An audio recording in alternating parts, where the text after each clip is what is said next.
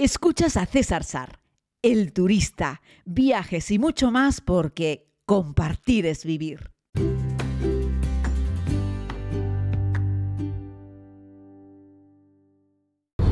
Saludos a todos y a todas, querida comunidad. Les estoy hablando en un tránsito por carretera en Uruguay. Voy con mi querido amigo Oliver Socas, que es... Buenas tardes. Buenas tardes o buenas noches o cuando la gente cuando, escuche esto. Cuando la gente quiera, claro. Claro.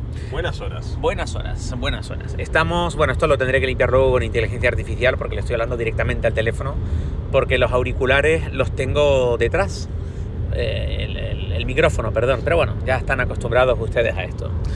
No vengo con un podcast desde hace un par de días, qué vergüenza cuando se supone que este podcast es diario. Les pido disculpas, pero he estado maravillosamente liado aquí en compañía de Oliver y su familia, todo un padrazo, padre de cuatro hijos. Y bueno, pues los, pequeñines de la casa además están para comérselos todos. Es un hombre que fabrica muy bien. Un amigo de mi islita, de Tenerife, amigo desde la infancia, de que teníamos 14 años, Oliver. Nos conocemos y eh, bueno, eh, cosas de la vida. Él ha terminado formando aquí una bonita familia en Uruguay. Se casó con Flo, una uruguaya maravillosa, una mujer excepcional y ha echado raíces aquí donde ya desempeña su profesión.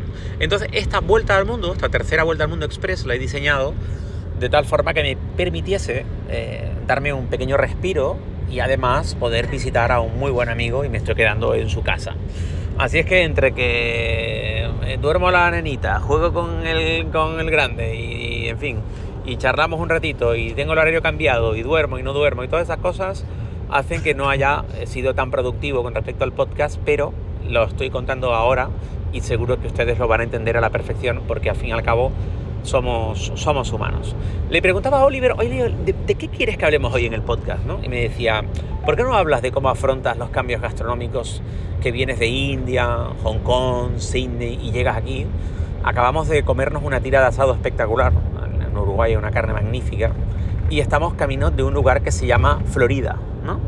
Florida, que está en el interior del país, Departamento de Florida, Ciudad de Florida. Departamento de Florida, ciudad de Florida, y vamos en una ruta por carretera, hemos salido de Montevideo hace un ratito y todavía nos queda un poco para llegar.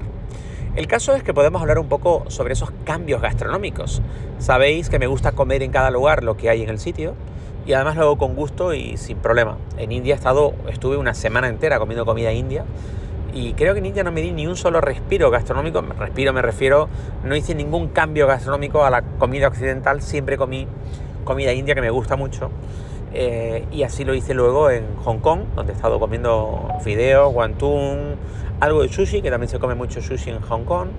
Y luego estuve en Sydney, donde hay una comida más anglosajona, tenía un hostel, compré más de supermercado, me comí alguna hamburguesita, en fin. Estas cosas que comen los australianos, también me comí una hamburguesa de canguro.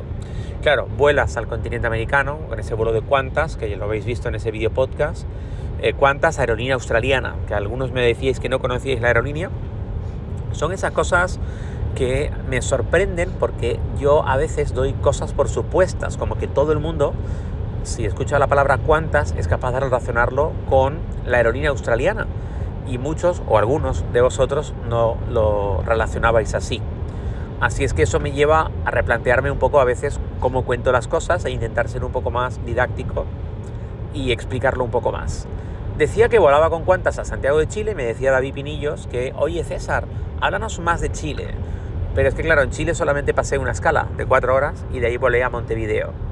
Montevideo es un país, perdón, Uruguay es un país pequeño, que lo tenemos al otro lado del río de la Plata, que tiene cierta rivalidad, sobre todo en el fútbol, con Argentina, que los argentinos miran a Uruguay ahí un pelín por encima del hombro, que los uruguayos son muy orgullosos y se, les gusta diferenciarse de los argentinos.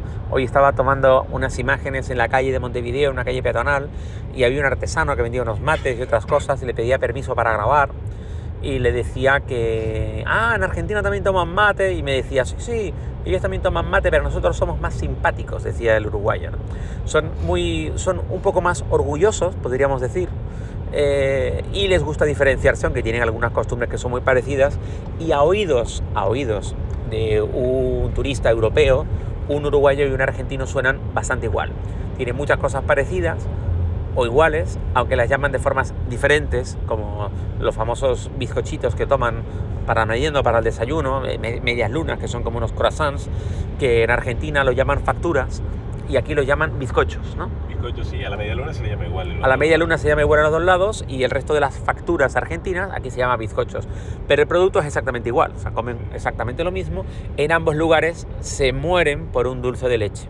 ¿Qué pasa? Llegas aquí, a este continente, llegas aquí, a Uruguay, a casa de un amigo que te agasaja, que te da de comer, que te da de comer rico. El primer día me recibió, yo estaba reventado, pero cenamos en casa, uh, aviso de radar más adelante, eh, y cenamos un- una bola de carne espectacular al horno, que aquello quitaba el hipo, ¿no? Estaba muy rico. Así es que, claro, toca sufrir, sufrir es adaptarse a la comida uruguaya, que fundamentalmente es carne, ¿no? Aquí el pasto, lo verde, lo dejan para las vacas, que hay muchas.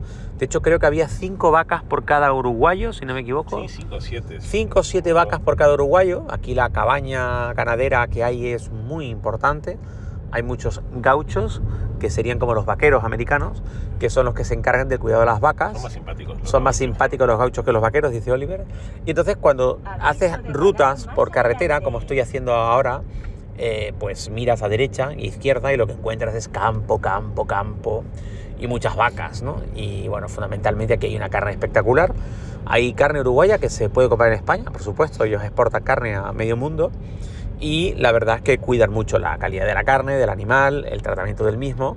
Y luego los cortes son este tipo corte de carne americano o suramericano que no tenemos tanto en, Europa. Me he comido ahora una, tirna, una tira de asado que sería algo parecido a la carne de la chuleta, pero eh, en vez del chuletón cortado a lo largo del hueso, se corta a lo ancho y entonces tienes una tira larga, por eso se llama tira de asado y eh, es ancha como medio palmo y larga como tres o cuatro palmos más o menos y tiene huesito, carne, huesito, carne, huesito, carne. Imaginaos toda la pieza del chuletón, la tira grande de chuletón, que te cortan a lo largo el hueso en el restaurante y te preparan el chuletón, ¿no? Bueno, pues imaginaos que la cortáis en vez de verticalmente, horizontalmente. Y ahí es donde estáis quedándoos con un trocito de hueso de cada costilla de ese costillar que nosotros llamamos chuletón y que ellos llaman tira para hacer tira de asado. Espero haberlo explicado bien. Y con la carne infiltrada. Y con la carne infiltrada, es decir, con, la grasa. con un poquitito de carne, o sea, con bastante carne y un poquitito de grasa en todo el largo de la tira. Eh, por cierto, mi recomendación es que lo comáis al punto. Si lo pedís jugoso, está rico. Lo que es la carnita queda roja, pero lo que es la grasa queda un poco más cruda. Y esa grasita, si la pasáis un poco más, la podéis comer porque está más, más churruscadita. Un solomillo, lo que aquí llaman unas, un lomo, ¿no? Se come más rojo porque es una carne más magra, al igual que un vacío. Se es más magro y se come más crudo. Pero estas carnes que tienen hueso y grasa es mejor comerlas un poquitito más hechas para que la grasa esté más churruscadita y la puedas disfrutar mejor. Este sería el consejo. Es todo un mundo. Me he puesto con mi camarita a grabar, por supuesto. Entras a cualquier restaurante en el que tienes una parrilla, le dices que eres español, un turista, que si me enseñan la parrilla y la carne. Y por supuesto, el parrillero, que es toda una eminencia, todos los restaurantes, en todos los restaurantes de asado, el parrillero es el que manda allí. Es el que vale, claro. Es el que vale, ¿no? Saber hacer el punto de la carne es lo que le va a dar el prestigio al lugar. Te va a enseñar la carne sin ningún problema. Te va a enseñar los cortes de carne cruda, te los va a enseñar si los está haciendo, te va a explicar cómo preparan ellos el fuego, que además es un tema muy interesante, porque tanto en Argentina como en Uruguay como en Chile preparan las brasas para hacer eh, el asado, la barbacoa que llamarían los americanos, eh, de una manera diferente. Es decir, ellos en un lado ponen toda la leña gorda, grande, y le prenden fuego y esa leña se va quemando, se va rompiendo y va quedándose trocitos más pequeños incandescentes, ¿no? De brasa gorda. Bien, luego ellos con una pala o con un utensilio mueven todo, todo, esa, todo ese trozo que ya está deshecho, lo mueven debajo de la parrilla, debajo de donde están los hierros sobre el que van a poner la carne. ¿Qué consiguen con esto? Uno, que ellos van controlando en todo momento la cantidad de brasa que ponen al fuego. Es decir, si de repente un tronco grande se quema más, se quema menos, ¿no? No hace que vaya perdiendo o ganando intensidad el fuego. Ellos van controlando, colocando ellos la brasa debajo de la carne, van controlando que siempre tenga la misma cantidad de, de brasa, por lo tanto se mantenga la misma temperatura. Y dos, que es lo más importante también, es que cuando en Europa hacemos una barbacoa y ponemos debajo toda la leña y echamos la carne encima, si os fijáis, cuando tiras arriba las chistorras, los chorizos o la carne de la grasa suelta unas gotas y cae la grasa sobre el tronco, el tronco normalmente prende más fuego y nos quema la carne, sale una llama hacia arriba. Ellos evitan esto porque nunca ponen debajo de la carne el tronco, nunca. Lo que ponen debajo de la carne son directamente los trozos de las brasas, que eso no prende, eso no genera fuego cuando le caen algunas gotas de grasa.